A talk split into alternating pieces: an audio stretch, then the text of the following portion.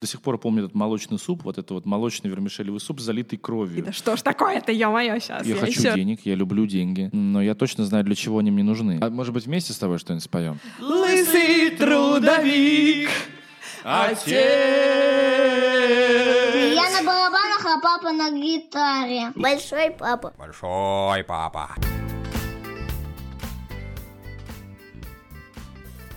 Всем привет! Вы слушаете подкаст «Большой папа» о том, как и чему предприниматели учат своих детей. Меня зовут Анастасия Жигач. Сегодня у нас в гостях Алексей Сухарев, совладелец сервиса «Бухгалтерский аутсорсинг. Мое дело. Санкт-Петербург». Алексей воспитывает своего сына как будущую рок-звезду. Ребенку 6 лет, три из которых он играет на барабанах. И я так понимаю, у нас тут в гостях папа будущего спортсмена, потому что шестилетний мальчик по имени Петя два с половиной года играет в хоккей. Вот это подход к воспитанию. Ну что, привет, все ли я правильно сказала? Привет, Настя. Да, все верно. Скромно и по-царски. Петр, Петр Алексеевич. Ну и я не сказала, что у тебя еще есть дочка, ей полтора года. У нас даже есть фрагмент ее интервью. Давайте послушаем. Папа, мама, так, я сеть. Ну что, это было потрясающее выступление, осталось его расшифровать. Я хочу уточнить сразу один момент. Откуда дочка знает слово «ток» и слово «сеть»? Вы что, готовите инженера-электрика? Не стоит забывать, что э, ее папа большой поклонник группы ACDC, поэтому слово «ток» она просто не может не знать. Ток — это коротко, однозначно и очень прямолинейно. Дочка очень такая прямолинейная девушка у меня. Вот. Если ви- вижу цель, не вижу преград. Она говорит, пап, я оборачиваюсь, говорю, что, Анечка? Она говорит, «Ну-ну-ну-ну-ну-ну-ну-ну». и она прям жестикулирует, она, что, она, она абсолютно уверена, что она что-то до меня И доносит. ты такой, переводчик, в этой комнате есть переводчик. А я иногда, а я ей поддакиваю, говорю, да ты что, когда это То есть случилось? следующее слово это будет ACDC. Наверное, да, наверное, будет ACDC. Да. Кстати, ACDC — это та группа, под которую засыпал мой сын, э, когда ему было полгодика. Его ничто, э, порой его ничем не, был- невозможно было успокоить, кроме как музыка ACDC, причем довольно громко поставленная, и он под нее засыпал с улыбкой. Интересно, какие сны он смотрел под эту музыку. Ну что, сына вы назвали скромный по-царски, как ты уже сказал, Петр Алексеевич. Это, конечно, показывает амбиции родителей. А скажи, пожалуйста, есть ли у него царские замашки уже? И вообще, какие ты сейчас в сыне э, видишь свои черты характера? В нем в первую очередь любовь к музыке. Он очень творческий, он любит петь, он постоянно что-то барабанит, придумывает сам какие-то ритмы. Я сначала учился играть Dreamer, это Оззи Осборн. Только Dreamer это там спокойненькая песенка, а вот See You есть такая э, песня. you on the other side, да, Да, да, это оно. Э, Это уже как раз тяжелый рок, тоже он там поет э, этот самый Оззи Осборн, вот. Ну, Почему мы вообще отдали его на барабаны? Потому что большое спасибо директору той частной музыкальной школы, куда мы ходили. Он ходил туда на общую развивалку музыкальную. Ну, типа там такое сольфеджио для детей, какие-то, Хор. ну, ну, там немножко хора, какие-то нотки рисуют, там изучают, какие бывают инструменты. Э, И он постоянно что-то прихлопывал, притопывал. Мы, в принципе, с Лизой это замечали уже давно, но как-то всерьез об этом не думали. А директор этой школы сказал нам, что, слушайте, ребят, на самом деле, конечно, для нас это будет такой эксперимент, если вы согласитесь, потому что, сколько я помню, тогда еще даже четырех не было. И я спросила, что, как, как это вы себе представляете, посадить его за огромную профессиональную ударную установку? Она говорит, ну так а что, это же прикольно, интересно, посмотрите, что, что вы потеряете. При этом, может быть, вы поймете, что это действительно его, потому что у меня есть такое подозрение, что ему это понравится. И все, и с тех пор понеслось. То есть как-то он очень быстро нашел общий язык с, со своим педагогом, э, 22-летний мальчишка, педагог, совершенно тал- тал- талантливейший профессиональный барабанщик и профессиональный звукорежиссер, у которого еще онлайн-школа своя э, звукорежиссуры. То есть вот такие вот такая у нас золо- золотая молодежь, в 22 года я вспоминаю мое раздолбайство и э, чего добился Рома, я, конечно, очень вообще им восхищаюсь. Что я еще играл? Ну, Imagine Dragons есть такая группа, это такой рок спокойный, такой тоже рок, только там э, в этом роке не совсем там рок, как бы, как? называется инди, инди-рок. Да, инди-рок. Это Беливер. Это мелодия Беливер. да? Да. Окей, хорошо. Эту песенку ты очень круто на барабанах играл у Да. себя, помнишь, был даже концерт свой? Да. Было много зрителей, все тебя хлопали, ты там вообще даже не ошибся, молодец. Ну, то есть он не играет там, не знаю, какой-нибудь там ля-ля-ля-ля-ля-ля-ля, там что-нибудь ну, такое, понятно, там то, что да. им там просто в траве приказали сидел кузнечик, играть. да. Он, да, в траве сидел кузнечик, там разбирает по нотам, делает домашку, вообще такого нет. Потому что мы в первую очередь хотим, чтобы ему было в кайф. Вот он хочет, сегодня он играет Ози Осборна. Реально, вот там 4-5-летний ребенок у нас молотит э, Ози Осборна, например. Сейчас э, он играет группу Skillet. Это американская такая э, пост-метал группа. На самом деле такой подход, он работает не только на детей, но и на взрослых. Я отлично помню, как 4 года назад я попала вот, мне кажется, ровно на такой урок, я сидела за барабанной установкой. У меня за плечами довольно много лет игры на клавишах да, в разных рок-группах. Угу. Но тут я, значит, мне доверили святое. А, Причем это не была репетиционная точка моей группы. Я пришла на открытые занятия частной школы барабанов. И с нами играл а, живой, настоящий металюга с электрической гитарой.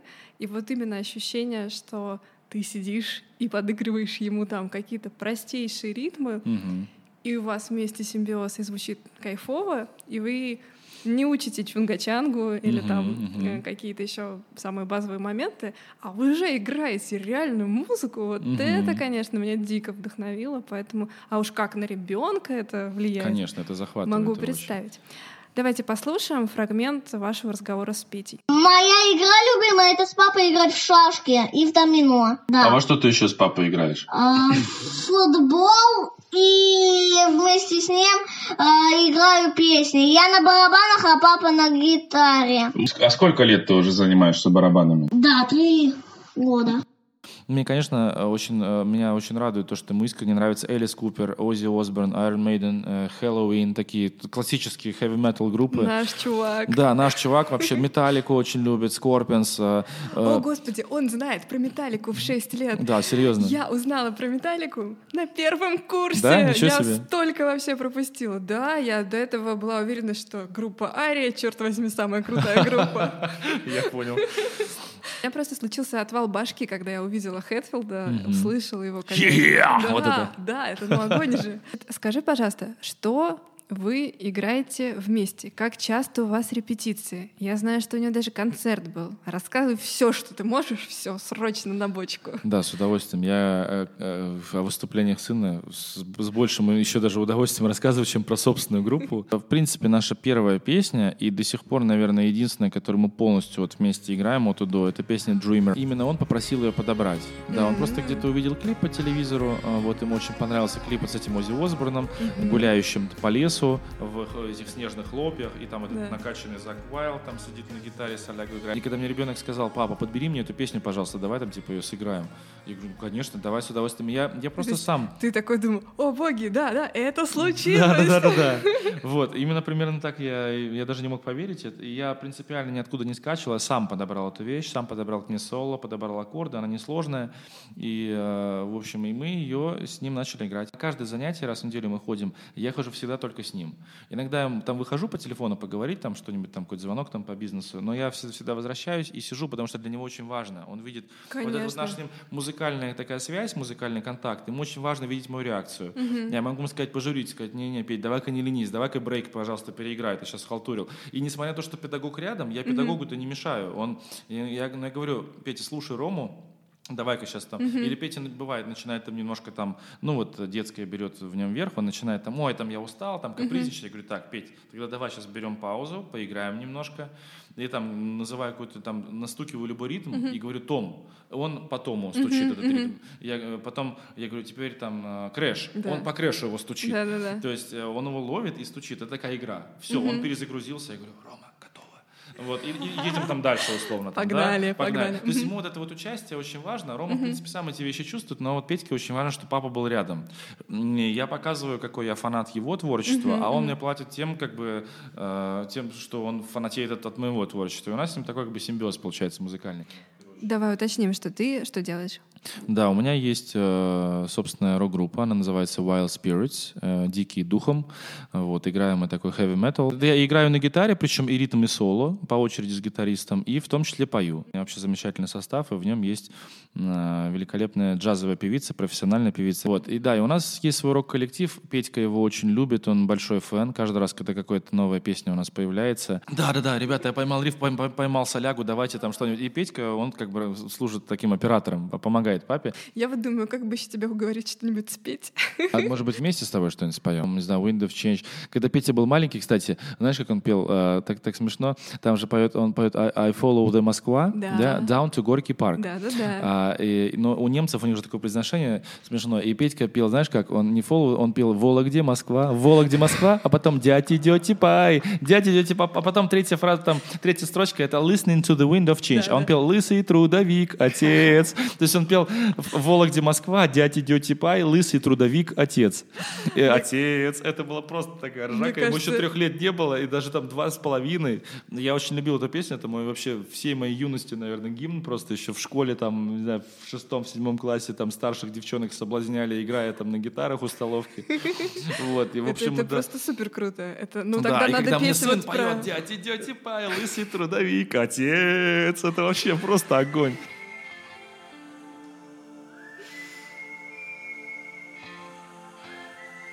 Дамы и господа, исполняется впервые и в последний раз.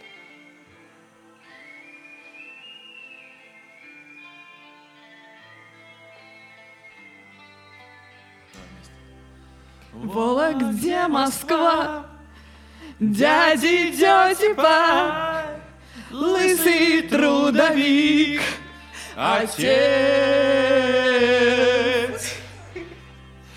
An August summer night У меня нет слов. Soldiers passing by. I'm listening to the wind of change.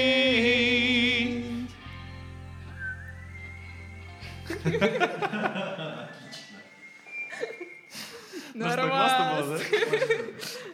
Вио поющие сердца. Большой папа. Большой папа. Расскажи, пожалуйста, сын, кем ты точно не хочешь работать? Совсем. Э, медиком, потому что там надо разбираться, что брать, чтобы э, вылечить человека. Например, э, остановилось сердце, а тут э, сложно проискать вот эту э, штуку, откуда берется то, чтобы запустить сердце заново. Угу. Заряд, да? Такой? Да. Понятно. То есть медиком ты не хочешь работать, да? Да, совсем не хочу. Совсем не хочешь. Это очень, наверное, опасно и очень ответственно получается, да? да? Вот, например, ты, э, ты должен э, укольчик сделать руку вот сюда в вены, а э, ты, ты такой э, пытаешься аккуратно, э, ты такой после прикосновляешься иголкой... Э, Прикасаешься, да? Да, у меня двигается рука немножко, и я э, беру вот так э, тыкаю, и у меня когда рука движется, я могу себя поцарапать, и угу. человека тоже. Понятно, понятно. Ну, это да, действительно, наверное, довольно страшно, да, потому что можно случайно человеку да. вред причинить какой-то. Это очень-очень большая ответственность, действительно. Тут нужно, конечно, это дело очень-очень любить и хотеть, наверное, чтобы стать врачом сразу же, угу. понимать. Понятно практически эмоционально топая ногами рассказывает, что он не хочет быть медиком ни при каких вообще условиях. Заметь, он пояснил, почему. Да, потому что остановилось сердце, надо искать э, дефибриллятор, надо делать укол, это больно. Можно не туда сделать его. Да, да. Скажи, пожалуйста, это что, последствия новостей, где нам из каждого утюга рассказывают про коронавирус, или вообще что это? Или у вас в семье есть э, тайна врачебная какая-то, или что? Почему? Что, что за адская история стоит? Стоит за этим очень эмоциональным ответом. Да нет, просто он когда провинился, я сразу э, делаю вид, что повезу его в больницу. Нет, я есть... надеюсь, это шутка. Да, конечно, это шутка, да, конечно, это шутка. Хотя один раз мама с папой так прикольнулись. Э, в детстве я э, в садике, меня очень быстро отучили ябедничать. Я один раз, там, мне было года три, наверное, еще в яслях, я там на кого-то наябедничал. Вот. И причем, видимо, делал это несколько раз, потому что мама с папой меня повели потом в, в милицию.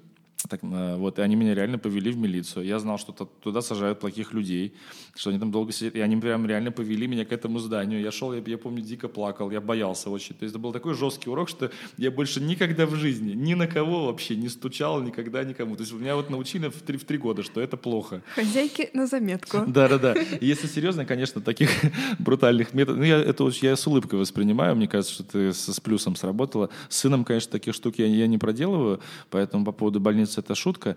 Но на самом деле э, Петя, э, он с одной стороны такой э, вот мальчик такой достигатор, но с другой стороны он, как сказать, он не скрывает того, что, например, он боится, да, боится уколов, там, да, боится там в больницу, потому Кто что могут сделать. Боится? Ну, да, да, было пару раз там, когда он там лежал на обследованиях в больнице.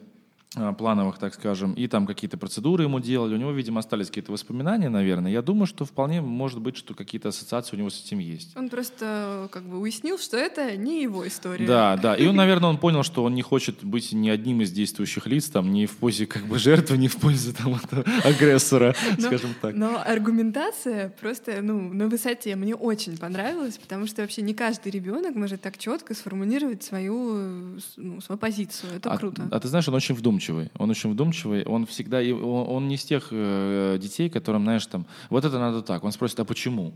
Объясни мне, почему это так работает? А зачем это, вот эта штука, зачем mm-hmm. она нужна? И пока ты не объяснишь ему, он как бы э, не успокоится. То есть он должен обязательно, он логик, он обязательно должен да? Да, докопаться до истины. А разговаривать о жизни с папой любишь? Да, перед сном я это э, Перед делаю. сном разговариваем, да. да, всегда о жизни. И сказку читаю. А какие у тебя самые-самые любимые темы? О чем больше всего тебе интересно говорить? Это о чем угодно. О жизни, о счастье, да, да о судьбе. А иногда мы с тобой про что говорим? Про моря, про океаны, да. про страны, да? да? Про континенты. А еще тебе очень нравится про Древнюю Грецию. Ты целую книжку уже прочитал, там много а страниц. Про что была книжка? Про какую войну? Про Троянскую войну. Про Троянскую войну, да? Угу. Это был такой а, очень а, древний такой писатель, историк, философ Гомер. Вот это он написал. Это не история, папа, это вообще-то это, вообще-то по-настоящему кажется. Это он написал, он просто описал эти события про Троянскую войну. То а, есть она существовала, да? Есть, есть большая вероятность, что она существовала, да. Государство Троя находилось на территории нынешней Турции. Мы с тобой вот были в Турции, да? Uh-huh. Вот там э, на территории нынешней Турции находилось э, Троя в северной части Турции. Да, традиции вообще очень важны, особенно для, да вообще в принципе, мне кажется, и для взрослых, и для детей. Они дают чувство, я, кстати, думал, рассуждал, я понял, что это безопасность. Традиции для человека — это чувство, что ты... Константа. А, да, это константа, это, это в общем-то, что-то, атрибут безопасности, наверное. Mm-hmm. Вот. И э, детям тоже это очень важно, чтобы чувствовать себя все и всегда в своей тарелке, некая повторяемость такая, приятная повторяемость. Да, причем. то, что ты ждешь. Да, то, чего ты ждешь. Как Поэтому... Новый год. Как Новый год, да, только здесь цикл другой. Здесь ну, раз да. в день, а тут раз в год. И да, мы с Петькой, и, и у меня и с Анечкой есть свои там ритуалы, и с Петькой. Ну, понятно, что с Петькой так он постарше, они такие более... Он более интерактивный. Да, более, да, да, да, да. Вот, с Анькой я там просто там целую перед сном, она мне всегда говорит «пока». Вот так Маша говорит, она пока, естественно, не может сказать «спокойной ночи», но она говорит «пока». И, ну вот, и всегда бежит к папе там поцеловать папу на ночь. А с Петькой я всегда читаю ему сказку. Иногда супруга читает, но почаще, наверное, я mm-hmm. читаю ему сказку на ночь. И перед сном ему обязательно очень важно после этого поговорить.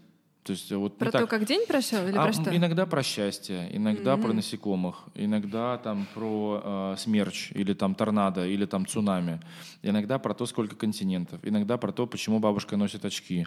То есть вообще в принципе там просто про что-нибудь поговорить. Это называется «давай поговорим». Mm-hmm. Иногда к вечеру я, честно говоря, жутко там уставший бываю, бываю там и, и говорю, Петька, ну давай, мы сейчас вот с тобой сказку прочитали, все, ложись. Да. А говорить не будем, я, я, иногда, иногда я пытаюсь этого съехать.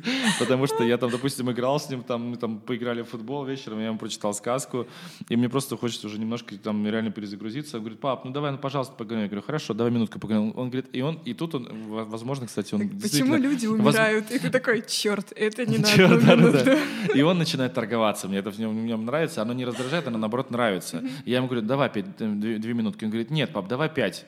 Я говорю, нет, пять, я сказал две. Он говорит, ну давай, давай хотя бы четыре, ладно. И в итоге мы там на трех сходимся. То есть я учу его договариваться. Переговоры уже, Да, да даже здесь, да. То есть он понимает, что уступить можно, да. но тем не менее, да, и он Да. хитрит, он закладывает сразу, теперь он в последнее время закладывает больше, чем он реально ожидает, и опускает меня на, на тот уровень, ну, как знаешь, как, как вот, Да, э, да, когда да. ты э, договариваешься с клиентом по цене.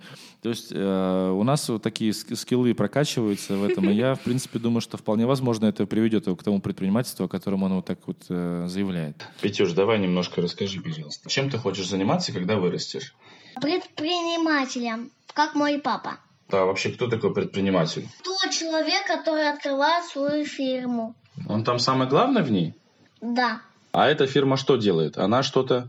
продает. И он не, не, не просто предпринимателем хочет быть, он хочет быть предпринимателем-гладиатором. Это очень редкое, кстати, Эм, качество. По крайней мере, у него же есть готовое название для группы компаний. Я представляю рабочий день, э, компания Петра, и тут все, все просто садятся вот так в страхе, просто в ужасе. Снимают свои Да-да-да. шлемы. Да, за- заходит владелец компании и медленно и чинно идет в доспехах в кабинет в блестящих, со щитом, с окровавленным мечом, там, да, со встречи с клиентом. Я играю с моим дядей Ваней, то есть он командор, а я гладиатор. Какие ты знаешь виды гладиаторов, Петь? Центурион — это такой гладиатор с таким красным пером, и у него золотой доспех и щит и меч, как у меня. Какие еще бывают гладиаторы, помнишь? Гафламах — это тот гладиатор, который с копьем сходит. Он может быть еще со щитом. Вот. Есть этот самый. Гал, помнишь? Да, Гал, это, Гал это, это, это с топором Мгм. гладиатор, вот. Секутор был такой? Секутор, да. Угу. По-моему, он с ножницами, да? С такими Да, большими, как, как огромные ножницы, он с ними сражался. Дримахер это, это гладиатор с двумя мечами. Тоже сложное слово. Гладиатор это вообще, вот он до сих пор, вот вообще, я много новых слов узнал. Он перечисляет э, гладиаторов и перечисляет и перечисляет. И я уже даже просто даже не слышала близко вообще этих слов. Да, да. Ты знаешь, я так много новых слов узнал. Вот если ты своему супругу, например, скажешь, ты гопл- гопломах, как ты думаешь, какая будет реакция у него? Я, я бы, наверное, растерялся в этот момент, подумал, Ну да. что, наверное, чем-то я рассердил жену, раз она назвала меня гопломахом. А это что гопломах значит? один из самых таких э, мужественных, самых сильных э, гладиаторов, вообще самых бесстрашных. У него такие доспехи крутые. Петя очень много тебе может рассказывать, чем они отличаются, например, от какого-нибудь там галла или претерианца там, или кого-нибудь другого. Переименовываю мужа в телефоне. Есть еще Мурмелон, например, Гопломах, там столько их там. А, У нас есть система такая, по которой мы Пете учим добиваться э, всего, э, чтобы он понимал, что для того, чтобы что-то было, чтобы что-то купить, э, например, какой-то, вот он хочет костюм гладиатора, он очень хотел костюм гладиатора. Мы в интернет-магазине его нашли. Он стоил 2000 рублей примерно. И у нас есть такая система уже давно, примерно год. Вот он что-то хочет, говорит, пап, купи мне костюм гладиатора. Я говорю, Петь, ну это 2000 стоит, это вообще-то не маленькие деньги, их надо заработать. И он зарабатывает как? По итогам дня, если он себя как-то хорошо проявил, Так. или прям был офигительно хорош, а, или, или, или не был офигительно нехорош хотя бы, а, вот, то по, по итогам дня он зарабатывает звездочку. Одна звездочка имеет номинал 100 рублей. Ну вот, А есть кто выдает звездочку? а звездочка рисуется на специальном листочке, раньше так было, да, по Ну, итогам мама, дня. папа, кто А он сам рисует себе звездочку, но он спрашивает, пап, а я сегодня заработал, я сегодня был, был там, типа, хорошо себя вел, я заработал звездочку. Мы там с Лизой говорим, да, сегодня ты молодец, заработал. А, а сегодня нет, к сожалению, Петь, ты, э, ты сам знаешь, что сегодня Да. было, там, ну, там, он, мы его даже не тыкаем, он сам знает, что где, где-нибудь там что-нибудь он накосячил, он прекрасно понимает, и ребенок должен понимать последствия, а с- и ребенок должен понимать, что просто так, вот как бы вот так вот сидишь, тебе в руки ничего не свалится, надо саму заработать. Подожди, что? И, и вот он собирал эти звездочки, он насобирал 20 звездочек. Представляешь, то есть 20 дней ребенок, не, не подряд, естественно, Да, косяки-то случаются, время? да. За какое время? Ну, там месяц с лишним, наверное. Он Ага. накопил, значит, э, своим упорством и терпением на этот костюм. Да. И теперь он с гордостью ходит, значит, в этих доспехах, в, плаще, значит, с этим, со щитом, Да. с, э, с мечом, со шлемом. И вот всем И вот что, вот это вот звездочки... м, вот, я просто рассказал э, предысторию, как, он, как ему не просто достался вот этот вот любимейший совершенно костюм, э, который он постоянно надевает. Вот, и он действительно себя ассоциирует с гладиатором. И это, кстати, очень хорошая фишка. Это мне помогает иногда, когда ну, бывают моменты, он там, может быть, немножко там ленится или капризничает. Ну, А ты ему там- говоришь, звездочка «Петюш, вообще-то говоря. я ему говорю, сынок, ну слушай, ну ты же хочешь быть гладиатором, знаешь, говорю, Да. какие-то выдержанные люди, это настоящие мужчины. А, вот, ты в они, этом да, смысле. да, в этом смысле я ему подчеркиваю те сильные стороны, которые у них были, и говорю, что, ну, если ты хочешь действительно стать настоящим гладиатором, тогда Да. вот, ну, мне кажется, что Костюма да, недостаточно. да, то-то, то-то, то-то, да, нужно еще делать. Он говорит, да, то есть мне важно еще убедить, чтобы он сам это правда понял. И это работает очень хорошо, мотивирует. Очень прикольно. Я прям представила себе совещание гладиаторов. С дипломахом в главной роли. Скажи, пожалуйста, водил ли ты в офис своего сына? И помнишь ли ты свои собственные ощущения, когда ты первый раз пришел на работу к родителям? Ему, наверное, было годика три, а может быть, четыре. А, я четко помню, он пришел с очень деловым видом, а, достал у меня печать из моего стола и спросил, можно ли он будет печатать. Я ему дал лист, и он начал mm шлепать везде печати. После этого он упросил... Милое дело. Да, он упросил нас с супругой, чтобы мы ему купили печать. Печать копия верна. И я помню, как-то мы шли гулять, и я обнаружил у него на щеке копия верна. То есть это было очень смешно. Вот. И он поставил себе так четко, так вот прям на лицо печать. Это был результатом посещения моего офиса. Его, он пришел в безумный восторг от того, что можно эти печати ставить. У нас дома было все в этих печатях. Так что этот визит точно был не зря. Он очаровал всех коллег, я помню. А, вот, я его всем показал, абсолютно так не стесняясь, и наоборот, а свои собственные впечатления поделишься? А, мои впечатления из моего детства, когда я был, да? Да, да, потому что я помню, когда я пришла в э, компанию к папе, угу. это была э, компания IT, они занимались угу. продажей компьютеров, и меня дико впечатлил, 90 там какой-то год, меня дико впечатлил огромный кожаный диван, угу. это раз, большая пальма, это два, и огромное количество компьютеров, это три. После этого э, мама вырезала мне из картона компьютер, ноутбук, который можно было открыть и закрыть. Класс. А сколько тебе лет было тогда? Я думаю, что мне было, ну, я точно не училась в школе еще, вот, то есть мне, ну, 4, наверное, года было. Ты так помнишь ярко, да? Я помню не весь этот период, а mm-hmm. просто вот какие-то эти моменты, и очень хорошо помню, значит, э, этот ноутбук мама сделала из э, коробки, в которой платы материнские mm-hmm. хранились. Вот, то есть она, соответственно, открывалась mm-hmm. и закрывалась. Mm-hmm на этом экране была одна и та же картинка. Но мне этого было достаточно совершенно. Круто. У меня, наверное, настолько ярких впечатлений нет. Мой папа работал в университете а, на кафедре климатологии. Он вообще по своему призванию, скажем так, да, бизнес это как бы вот он сейчас занимается, да, ему это интересно, но мне кажется, что он такой очень академичного склада человек. Сделал несколько открытий, он действительно выдающийся в этом плане совершенно ученый очень целеустремленный. Это и... ты все рассказываешь, потому что университет не произвел на тебя впечатление. Да, в том-то дело, что да, а университет, э, к сожалению, наш, да, он, э, ну... Как, а, подожди, как, это было с ПБГУ. Да, он в СПГУ угу. работал, но, к сожалению, э, вот таких вот молодых, ярких ученых, которые хотели все время там угу. как бы на драйве что-то новое, новое, новое, наше вот, э, ну, как бы научное сообщество, по крайней мере, в то время, оно не особо приветствовало, да, то есть и там такое, ну, как бы некое такое болото, да, было, условно говоря. И, ты к тому, что ты там своего а... учителя по барабанам не нашел 22 Да, в том-то, в том-то и дело, да, да, да. То есть я туда, я туда приходил несколько раз, но помню, что там какие-то старенькие дядечки там ходили, каких-то в пиджаках там, что-то там. Скукота. Да, скукотища какая-то. А мой папа, он такой молодой, такой там что-то все там, ему надо все новое-новое открывать, там что-то. И он, у него глаза горят, а там такие все такие ходят, вот, и как-то, ну да, я запомнил пару раз, приходил, там что-то сидел у него там в какой-то комнатке, там с какими-то таких, таких старичков смотрел. А но... была бы у тебя печать тогда? Да, а вот просто печати не было, да, если я мог бы поставить ее себе на щеку. Какой совет крутой дал тебе папа по поводу воспитания твоих детей? Вы вообще об этом разговаривали? Наверное, у меня немножко свой взгляд на воспитание детей. Угу. Я очень благодарен моим родителям. Вообще они замечательные. Они мне очень много дали э, любви и заботы. И вообще очень много, что у меня есть. Это благодаря им сейчас, таким каким-то правильным установкам но при этом взгляд на воспитание детей у меня отличается от э, взгляда моей мамы, у которой сейчас растет второй сын. Mm-hmm. У меня есть брат, э, вот э, мы э, по маме родные, Ваня, и он учится в моей школе, вот сейчас он в 10 класс перешел. Mm-hmm.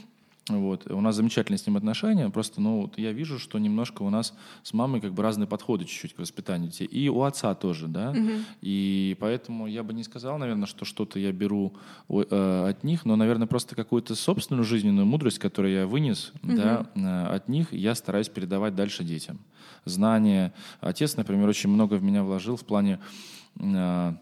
Того, чтобы любить свой город, любить Петербург. Э, там э, я, мы гуляем с сынами, рассказываем ему там что-то про архитектуру, про то, вот, про какую-то историю каких-то зданий, каких-то мест, а вот а что он было слушает? здесь. Да, но не всегда это ему интересно, если Мгм. по чесноку, не Ну всегда. да. Но если в правильную волну попасть, и Петя у меня такое иногда бывает, так в своих мыслях где-то летает, его не сразу оттуда можно. А есть у него любимое место в городе, которое вот ты как-то ему показал, рассказал, что а тут знаешь, что балы такие закатывали, ух, Связанные с историческими событиями пока Не нет. было. Наверное, пока нет, да. Ему нравится очень там парк Победы. Там классно Мгм. на лодочках можно покататься. Он там с, с- с девчонкой там бегал, там, э, вот, которая ему нравилась, там на площадке играл. Такие больше. Бо- больше, да, таки- такие вещи. Вот. А от мамы, например, я взял, наверное, какую-то, ну там, скажем, какую-то заботу и готовность Нежность, выслушать, да, наверное, Мгм. какую-то нежность. Я, например, совершенно не стесняюсь своих чувств к детям. Есть такие отцы, знаете, э, очень такие зажатые. То есть они, они любят э, своих детей очень, но они э, считают, что это проявление слабости будет. Ну я же отец, я же брутал. Ну, нельзя же там сказать сыну, я тебя люблю, и обнять его. Потому что что это вообще? Это же, я же мужик, и надо мужика растить, да. Вот. А я вообще, я могу несколько раз в день сказать сыну, я тебя очень люблю, могу его обнять, поцеловать его могу.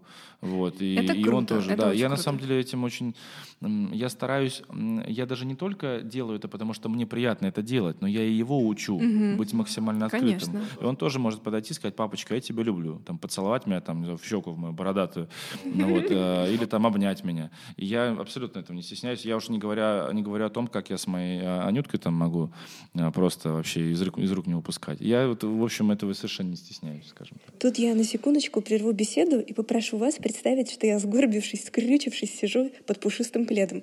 Ну, чтобы к вам в ухо не залетали всякие э, шумы дополнительные, потому что эта запись, она уже, в общем, делается после интервью. Почему прерываюсь-то?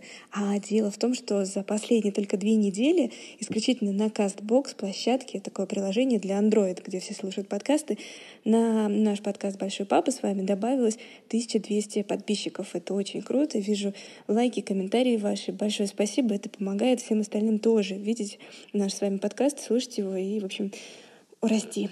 Так что спасибо, и вот все, продолжаем. Помнишь ли ты момент, когда ты понял, что ты хочешь стать предпринимателем, и что ты делаешь, чтобы культивировать это желание в детях?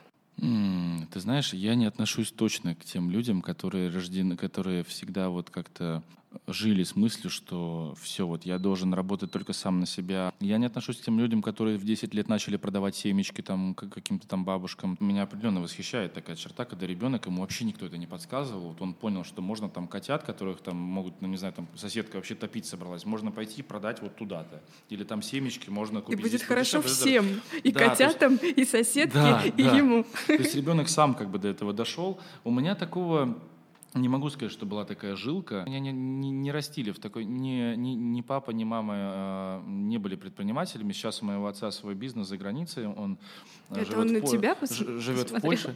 Э, Не совсем нет. У него аптечный бизнес. У него супруга, она полька. Она фармацевт, и они лет, наверное, может быть, 15, там, 17 назад открыли аптеку. Сейчас у них небольшая сеть своя Классно. которая стала ча- частью большой франшизы. Немножко тоже моя, моя история вот моего бизнеса. Чуть по- позднее поговорим. Да, попозже, обязательно. Бизнесмены, значит, это какие-то там варюги, там Прохиндеи, прохиндеи, да, и так да-да-да. далее. Что типа там купи-продай, торгаши. Мне абсолютно такого не прививали, но вместе с этим мне не говорили, что вот посмотри, вот эти Что люди. стартаперы, вот, это да, рок-звезды. Вот, вот, вот они, да, нашу планету движут. Меняют, да. То есть я рос с абсолютно нейтральным представлением, даже не сказать, что я очень там сильно об этом думал, но, наверное, просто во мне есть такая черта, а, какое-то такое очень уперство. Вот правильное слово, именно уперство. Я только что, кажется, изобрел новое слово, вот оно про меня. Это смесь, о- смесь упорства и чего-то такого, знаете, упертости. Это то, что действительно, наверное, есть у предпринимателя. Если мне там не получается одного раза, или мне говорят, нет, у тебя не получится. Я говорю, а что это не получится? Надо еще раз попробовать. Ребята, это опять я из-под пледа. Я только что обновила кастбокс, а там уже 1300 подписчиков. Кажется, мы растем каждый час. Я чего хотела сказать, еще забыла. У меня появилась ссылка на Яндексе, она в описании подкаста, можете посмотреть.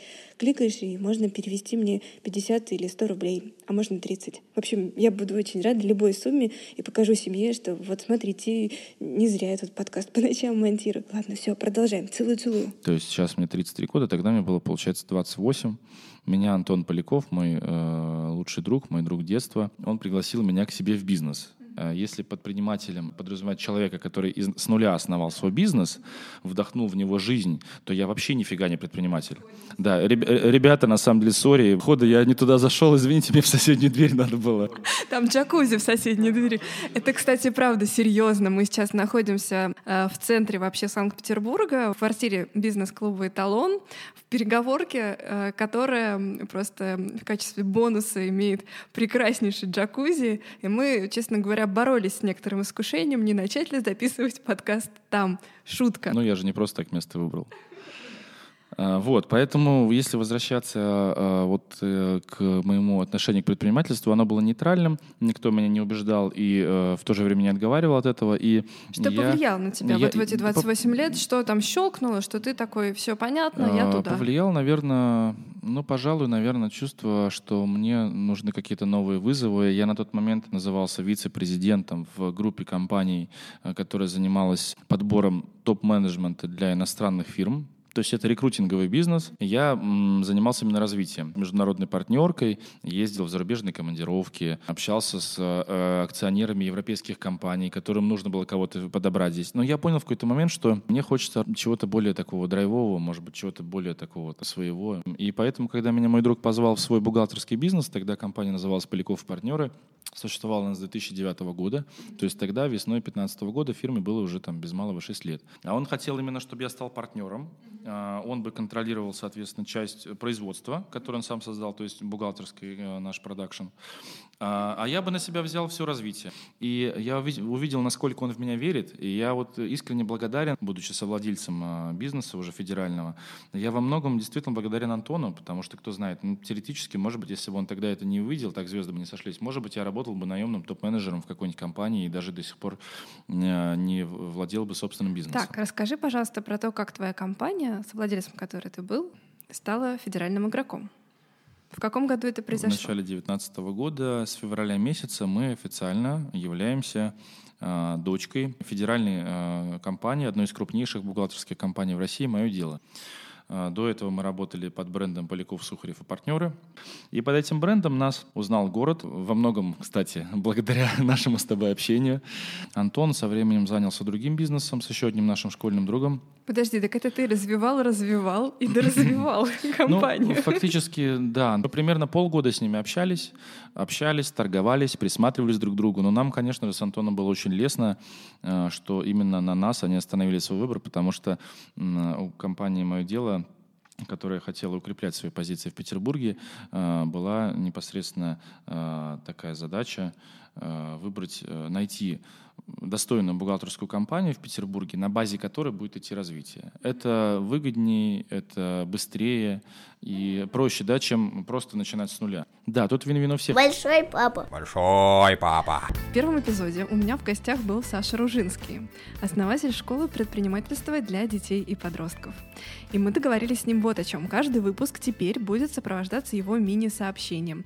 В прошлый раз он советовал посмотреть на увлечение ребенка через призму предпринимательства и предложил вместе с детьми сформировать из его увлечений продукт и услугу.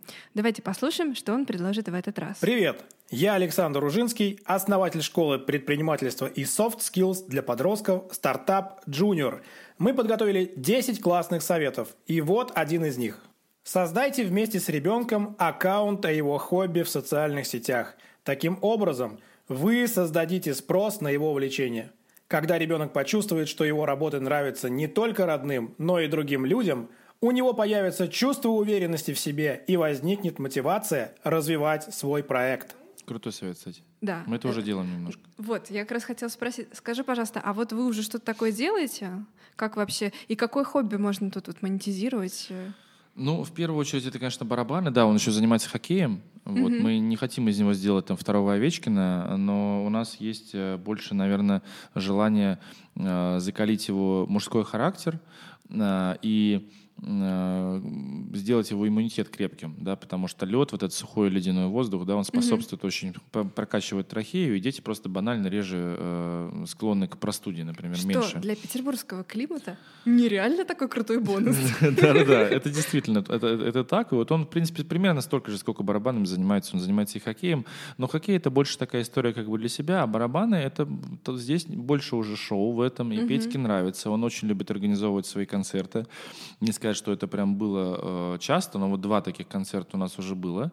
И он в безумном восторге, когда при, туда приходят его друзья из садика с родителями, там, да, и вся наша там родня. Он очень любит быть в центре внимания. Он немножко стесняется, mm-hmm. но ему нравится перебарывать это стеснение, да, а да. потом кайфовать от этого. Ну что, пап, как я хорошо сыграл, здорово, а круто же у меня брейк получился. Или там, ну вот, пап, я расстроился. Я говорю, да ладно тебе, слушай, ну кто-то мне ошибается. Я во время концертов тоже не один раз ошиб, ошибки там делаю. Я. Да-да-да. Ну как бы, я ему это говорю, там, поддерживаю его. Ему это очень важно, и он очень кайфует от этого. И сейчас я периодически э, выкладываю его видео, где он барабанит в студии, либо с концерт, с его мини-концертов, либо просто с его студийных занятий, выкладываю к себе на YouTube. И иногда мы дома, например, на нашем просто нашей плазме смотрим, включаем, когда гости приходят, показываем. Или вот сейчас вот ездили там к родственникам в Новгород, там тоже плазма, тоже Smart TV, я сразу нахожу YouTube, говорю, а посмотрите на Петьку. И он сидит довольный, и они, открыв рот, вообще сидят и смотрят, ничего себе, это в 6 лет он так играет. Mm-hmm. Я говорю, более того, он в 4 года так уже играл.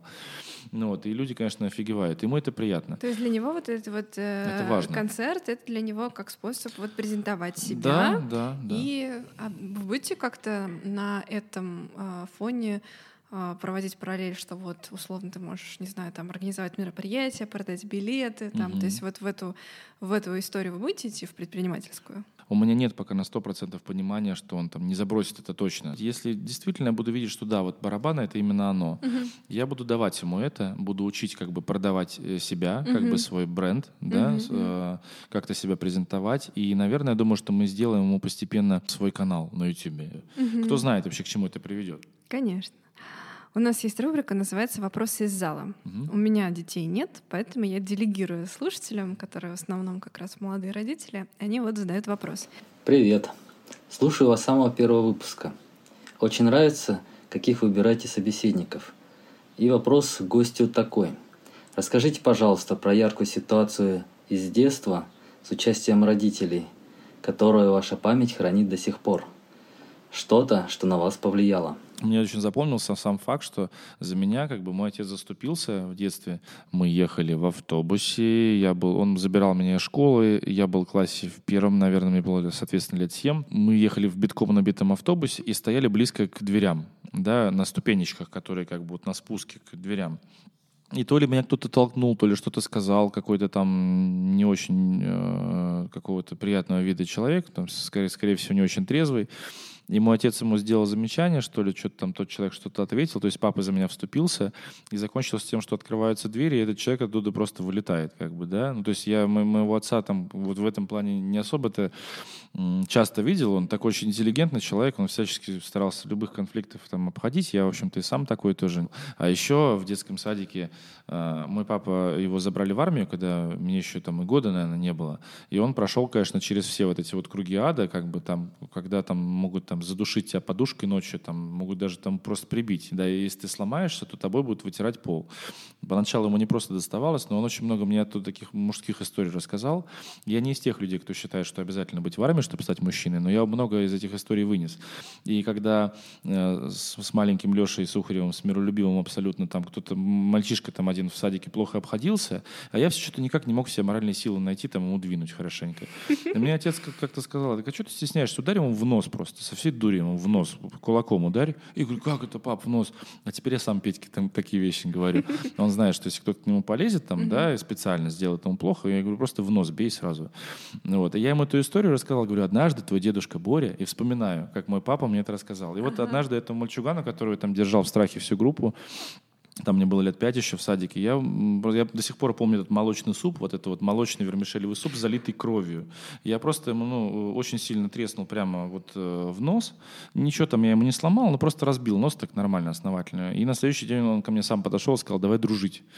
Ну, вот, то есть он, он значит, вот да, уже да. зауважал. mm И я э, очень это как бы даже больше не собой как бы горжусь собой mm маленьким, а больше вот, наверное, горжусь, что папа мне да, вот это все да. дал, да, и сказал, что да, вот сын обязательно, мужчина должен уметь в критической ситуации за себя постоять. И я стараюсь это дальше э, давать сыну. Вот. В конце по традиции гость отвечает на вопрос, который задает предыдущий спикер. И дальше в будущее, так сказать, наследнику эфира задает следующий вопрос. Вот такой вопрос достался тебе от Тимура Зимина, владельца магазина Гетто Спорт, где продают э, всякое разное для самых разных видов активного аутдор спорта. И э, также у него еще есть э, вейк-дача, вейк-станция, куда я езжу почти каждую неделю учить трюки на вейкборде. А можно вопрос по ходу? Да. Тому, кто отвечает на его вопрос, будет скидка на вейк сразу? Я думаю, что мы, Маленький я думаю, что вопрос. мы можем спросить. То есть Окей. ты интересуешься? Ну, я так понимаю, что, наверное, это сильно зависит от того, насколько качественно отвечу на его вопрос, да? Слушай, они там ставят детей, кстати. Я просто впечатляюсь от того, как быстро дети схватывают, и как круто инструкторы работают. В том смысле, что дети сначала такие, там же страшно, глубоко, холодно, а, а потом они просто сами туда бегут с большой радостью, когда у них что-то получается. И там взрослые, такие огромные взрослые чуваки, такие, да, ты встал на доску. Кстати говоря, может быть, Пете понравится попробовать. Ну, или Окей, okay, спасибо. Так, а, значит, вот что он задает. Как считает наш будущий герой прав ли Франциско Дакони из книги «Атлант расправил плечи» в своем отношении к деньгам? На самом деле обалденная идея, да, я смотрел фильм и первую, и вторую часть. На самом деле, да, мне кажется, мы правильная, потому что деньги, они очень важны. Я, например, считаю, что ничего в этом а, нет такого неправильного, зазорного. Любить деньги. Я, например, очень люблю деньги, я хочу, я хочу денег, я люблю деньги, но я точно знаю, для чего они мне нужны. Если за ними ничего нет, да, то фактически, ну, это же средство для достижения каких-то целей да, если э, цели самой нет какой-то визуализированной, тогда деньги, они не будут тебе приходить. Ты очень быстро потратишь их, да, и а, если еще в тебе какие-то еще ограничивающие установки есть, да, а, то ты не будешь богат. Я, например, очень часто, вообще деньги, тема денег меня интересует, когда приходят обеспеченные люди из там топ-100 миллиардеров, например, там к нам в клуб, какой-то очень известный предприниматель, серьезно. Я э, задаю вопрос, это фирменный вопрос Сухарева такой, да, уже ребята знают некоторые, чем отличается психология человека богатого а, э, от человека, которому никогда богатым не стать? В чем, чего нету у второго? Давай мы этот вопрос адресуем следующему гостю эфира. Да, да, да, это будет интересно. Да. А ты сам ответ знаешь? Я знаю, но я бы хотел его приправить, дополнить, да. На мой взгляд, э, отношение э, установки установки человека, ограничивающие установки. Ты можешь, например, быть из там, замечательной семьи, очень любить своих родителей, но все равно они тебе невольно, э, подсознательно тебе дали такие ограничивающие установки, которые будут потом на всю твою жизнь влиять, э, да, и мешать тебе зарабатывать. Например, очень часто думают так, что, а, там все равно, э, сам я все равно, там, мы в такой стране живем, там, типа, без мамы и папы, без связи все равно ничего там не, не добьешься. То есть сразу себя оправдываешь уже, да? Можно уже ничего не стараться, да, да, да, уже, знаешь. Или там, не, честным путем у нас, мне, мне нравится, когда говорят у нас вот это вот, у нас честным путем богатым не стать. Откуда ты, с чего ты? Тебе проще так думать? Ну окей, ну думай так. Ты, с такой философией ты точно не станешь богатым. Но поэтому да, я, я, ответ на твой вопрос, я с этим согласен, потому что за деньгами должно что-то стоять, э, в них должна быть вложена энергия определенная. Энергия как раз получается не то, как ты их зарабатываешь, а то, э, что ты с помощью их хочешь сделать. Да, да, mm-hmm. совершенно верно. Большой папа. Большой папа. так прикольно, как где-нибудь там в Москве, например, мы там э, выступаем, и я говорю, что я знаю, сейчас мой сын здесь, а там голос такой, я здесь, там, знаешь, откуда-нибудь сзади, так прикольно. У меня есть зеркальная история, потому что это я была на сцене, а папа приезжал даже на гастроли, там мы ездили а, с мамой, и даже с бабушкой. Потом у меня появилась сестренка, которая угу. ходила в нашем мерче. Она дико бесилась на всех концертах, все Класс. знали, да, что это вот. У меня вышло несколько э, альбомов, угу. ну, не моих сольных, а я принимала участие в разных проектах, прямо на настоящих лейблах. И для меня, конечно, было просто офигенное чувство, когда я сажусь к папе в машину, а папа достает э, диск, и включает его. на котором написано, да, который назван в честь э, песни, которую я придумала, которая тоже есть на этом альбоме, и ставит этот диск в машину, и мы едем на дачу под э, всей семьей под вот это вот, значит, Круто. Да, русский рок мы тогда играли, и я думаю, обалдеть. Слушай, ну это такая гордость, конечно. Конечно.